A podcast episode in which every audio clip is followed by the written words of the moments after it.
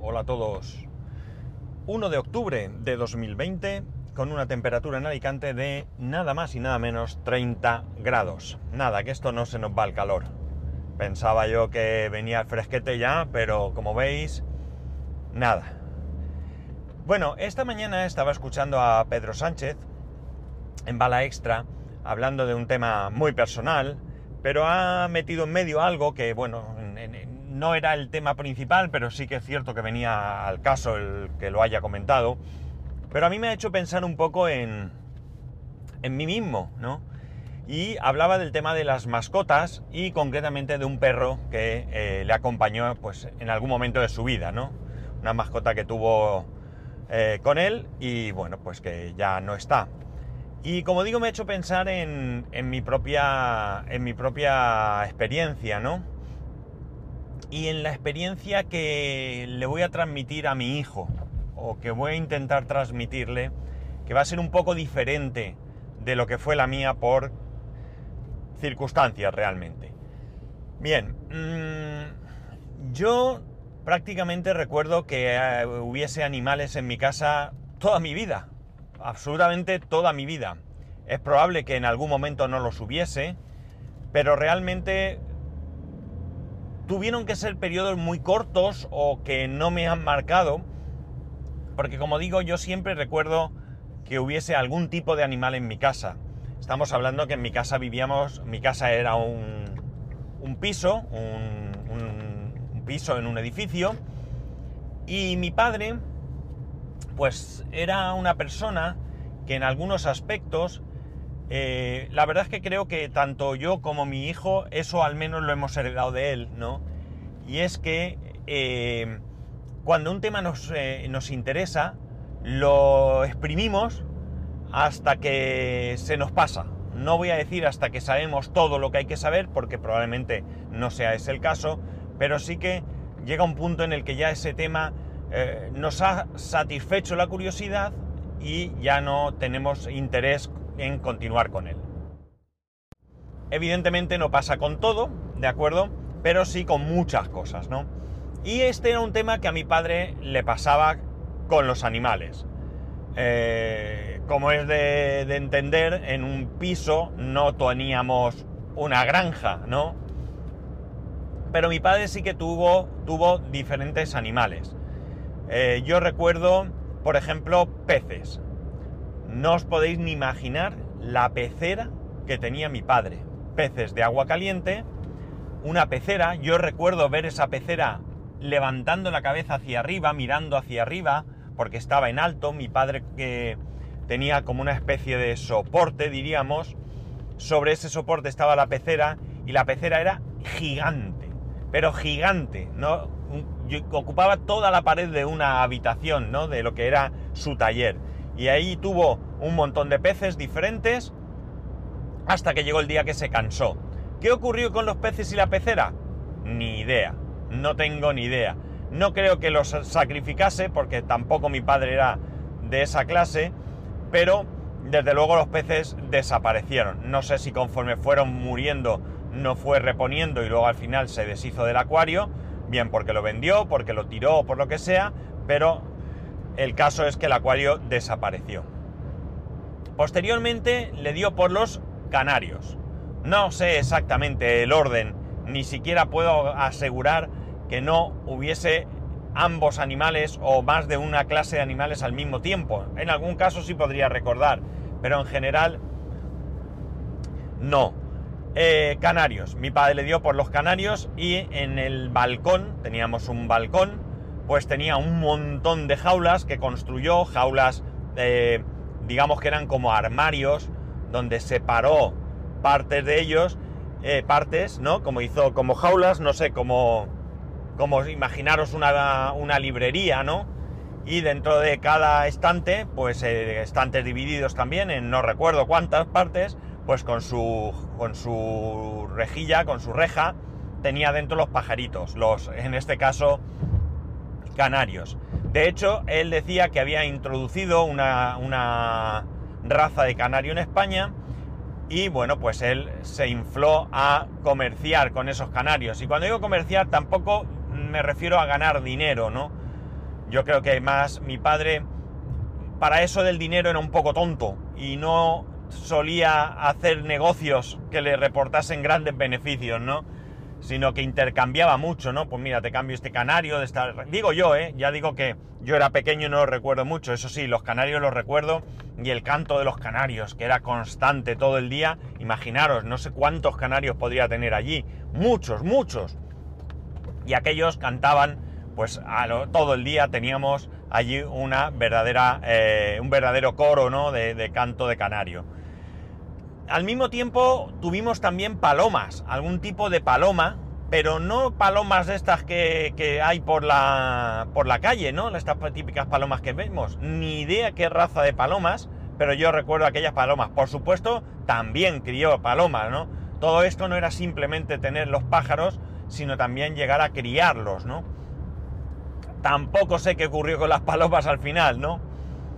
Periquitos, tuvimos un montón de periquitos, también criamos periquitos, ahí ya participé yo un poco más, ¿no? A mí me gustan mucho los periquitos, desde entonces no recuerdo haber tenido, pero reconozco que es un animal que me resulta muy simpático, ¿no? No sé. Mi madre contaba que cuando era joven tenía un periquito que lo tenía suelto por la casa y que cuando ella pues ayudaba a su madre a limpiar o lo que sea, el periquito pues se le ponía en la cabeza, se le subía en el palo de la escoba y lo tenía por allí el periquito.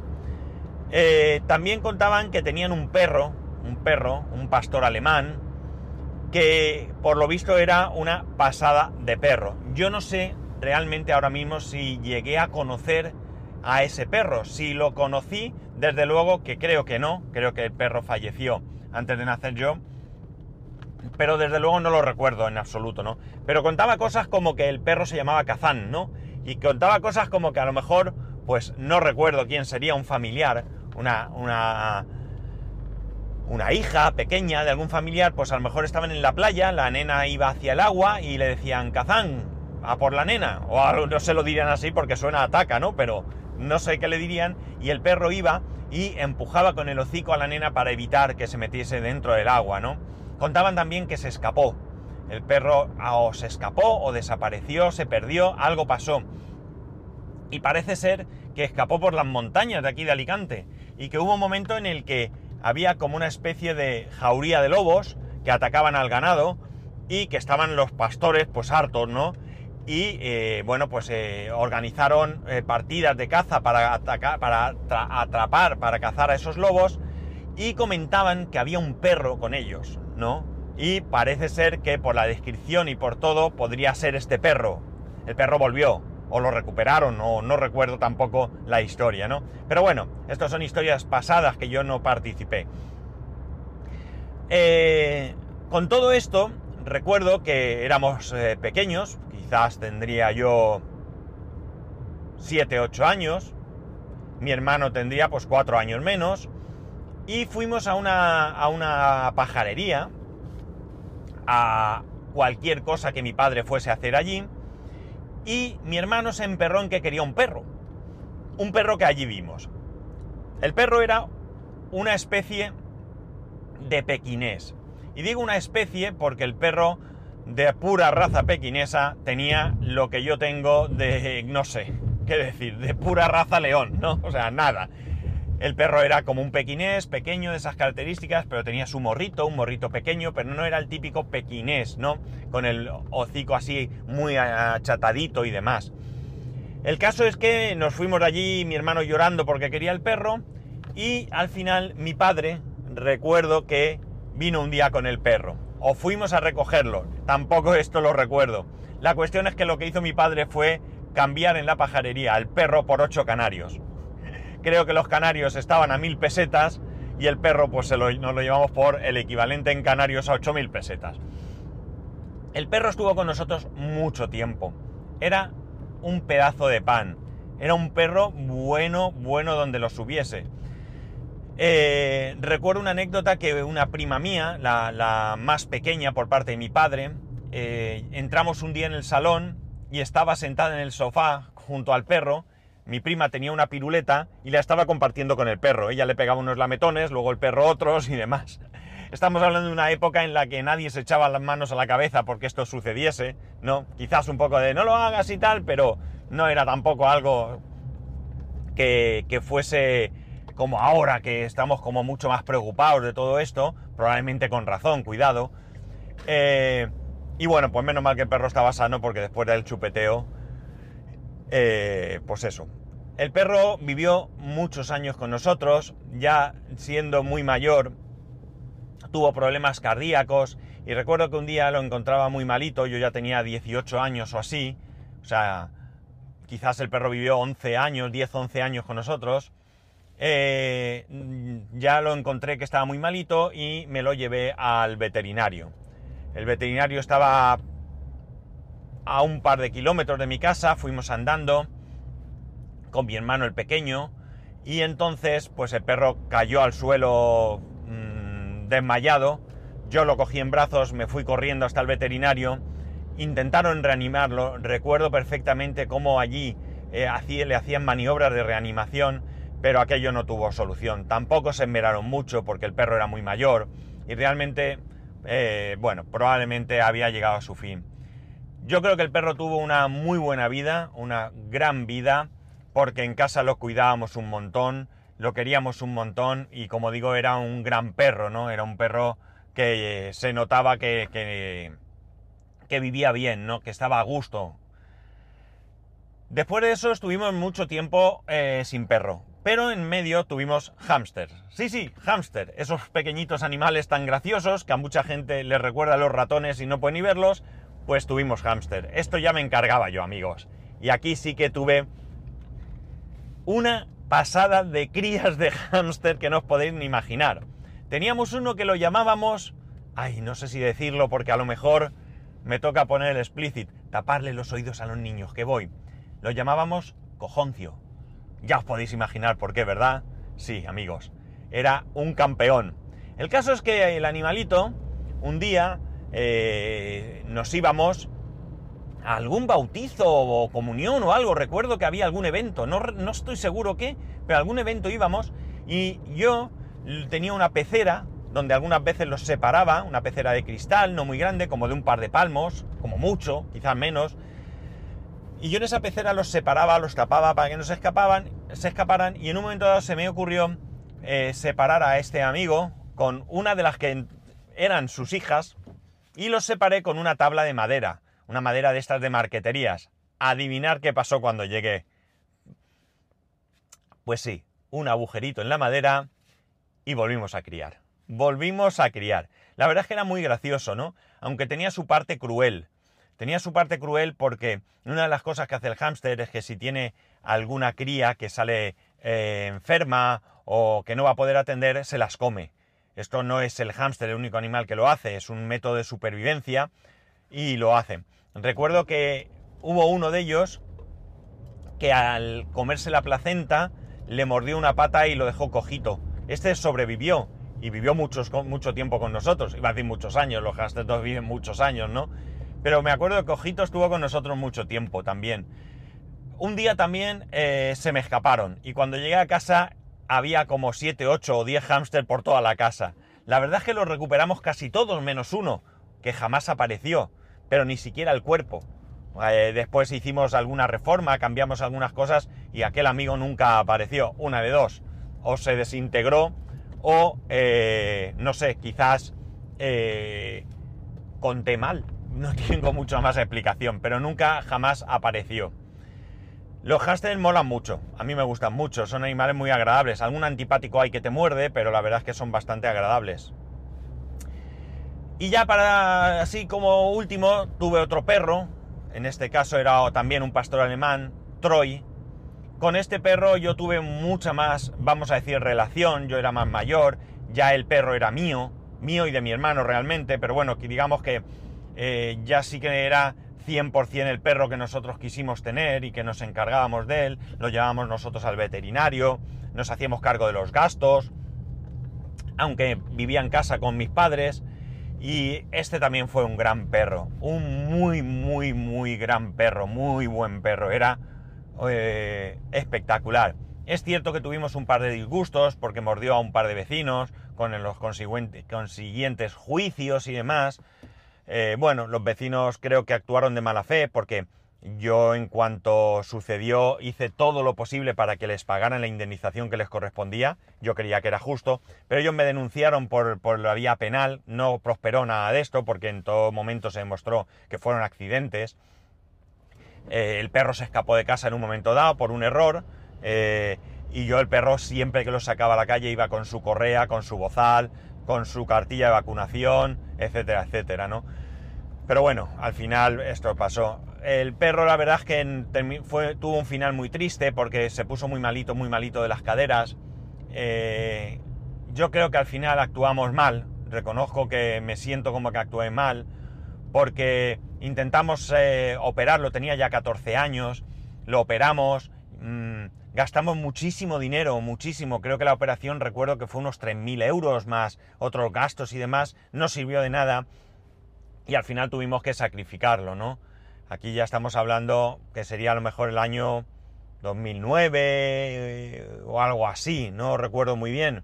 Fue muy duro para mí, yo soy una persona que aquí donde me veis mm, no tengo pudor en confesar que soy muy, muy, muy, muy, eh, ¿cómo se dice? Sensible.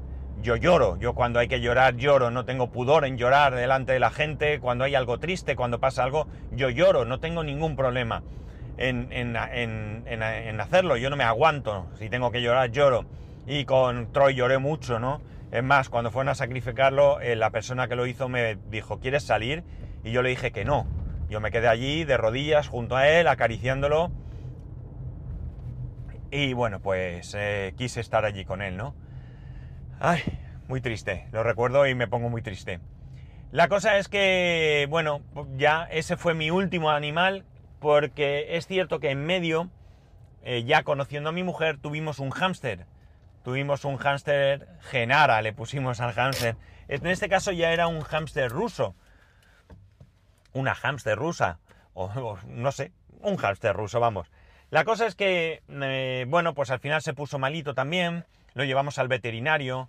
La gente se burlaba de mí por haber llevado el hámster al veterinario, pero yo creo que cuando uno tiene un animal, yo creo que los animales no tienen por qué gustarles a todo el mundo. Yo creo que no todo el mundo tiene que tener mascotas. Tiene que tener mascotas, en primer lugar, quien le guste. En segundo lugar, quien crea que puede hacerse cargo.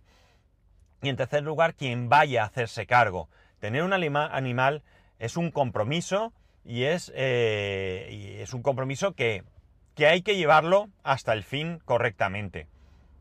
Buenos cuidados, buena atención, cuidados veterinarios, eh, si no estás dispuesto a eso, lo mejor es que no los tengas, de verdad.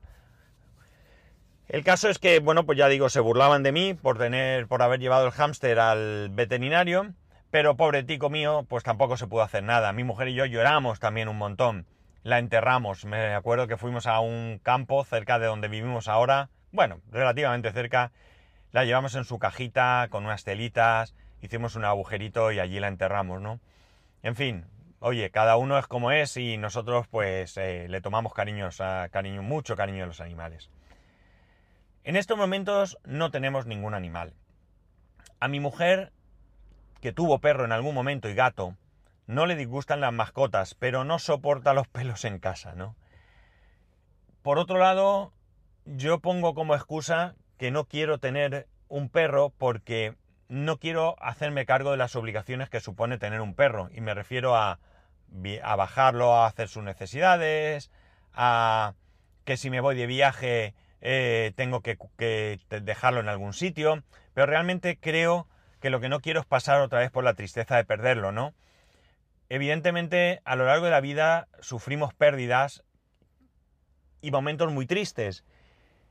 Pero lo normal es que por un lado sean pérdidas a las que de alguna manera podemos llegar a, asumir, como sería la pérdida de nuestros mayores, y por otro lado, eh, tenemos, eh, bueno, no estamos preparados para perder a nuestros descendientes, a nuestros hijos, pero son cosas que sobrevienen, ¿no? El, tener una mascota, sabes que siempre, salvo que tú seas tan mayor que no sea posible, sabes que vas a perder a la mascota antes que tú te vayas, sabes que lo vas a pasar mal si eres alguien sensible, si le tomas cariño, y yo creo que no estoy dispuesto a pasar por eso. Me da un poco de pena por mi hijo, porque yo, mi hijo tiene una forma de ser increíble con respecto a los animales. No está dispuesto a que se maten a los animales, lo he comentado alguna vez, ni siquiera un mosquito. Échalo de casa, me dice, no lo mates, échalo de casa. Es verdad que entiende que en verdad que come carne, ¿de acuerdo? Y no está dispuesto a abandonar esa, esa costumbre. Pero también es un firme convencido de que el sacrificio animal debe ser eh, respetando al animal en todo lo posible y haciéndole sufrir lo mínimo posible que se pueda, ¿no? No creo que esto sea algo que, sea opuesto, ¿no? Una aptitud y otra, pero eh, bueno, eh, él es así y yo lo alabo, ¿no? A mí me gusta que, que tenga ese respeto por los demás, incluidos los animales. Entonces, por un lado me da pena que no vaya a tener un animal, pero por otro lado también es muy pequeño y al final él tampoco va a hacerse cargo de un perro, no va a salir con nueve años a pasearlo de día y de noche, lo vamos a tener que hacer nosotros y bueno, pues ya digo que en este momento no es. Quizás más adelante, cuando sea un poco más maduro, podamos tener algún animal en casa del tipo, pues es un hámster, un periquito, aunque mi mujer y los pájaros son, ahí sí que no hay forma de, de que se de que congenien. Pero bueno la cuestión está en que al final eh, quizás cuando sea mayor pues pueda él tener su propia casa y decidir si quiere tener una mascota eh, seguro que me dejo algo, ¿no? Algún bicho, alguna cosa, porque hemos tenido también en casa eh, tortuguitas de estas Galápagos, también he tenido. Eh, pues, no sé si algún bicho más habré tenido. Gato, gato tuve en casa una temporada, un gatito. Eh, al final, como digo, mm, mi vida ha estado rodeada de animales, aún no viviendo en un entorno, digamos, que se pueda presumir adecuado para ello, como sea un campo o una granja. Pero bueno, en la ciudad también se pueden tener animales, pero yo sí que quiero insistir en el respeto y en el cuidado de los mismos, ¿no? Por cierto, si es posible, no compréis animales, ¿vale? Eh, no vais a hacer daño a las eh, pajarerías o a las tiendas de animales. Ellos tienen muchos productos hoy en día para poder servirnos que nos van a hacer falta. Correas para los, para los perros, eh, plantas para los acuarios, acuarios mismos, comida, lo que sea. No comprar animales. Hay muchitos, muchísimos, muchísimos perritos abandonados. Y escuchadme, si lo que buscáis es un perro guapo, olvidaos de tener un perro. Compraos un cuadro, de verdad. Que además os rentará en un futuro y el perro no. Eh, poco más, voy a parar aquí. Eh, la cosa es que esta mañana cuando Pedro contaba esto me ha venido a la memoria todos mis animalitos. Recuerdo con mucho cariño a mis perros, especialmente al último por lo que he dicho, porque lo viví más intensamente quizás. Qué gran perro era, sin desmerecer por supuesto a King, que el primero se llamaba King, tuvimos a King y a Troy. Y ambos eran muy buenos perros. Y bueno, pues la verdad es que nos han dado mucho, nos han dado mucho a mis hermanos y a mí. Bueno, chicos, ahora sí que lo dejo. En cualquier, bueno, ya sabéis que podéis escribirme a arroba spascual, spascual arroba spascual.es, el resto de métodos de contacto en spascual.es barra contacto. Un saludo y nos escuchamos mañana.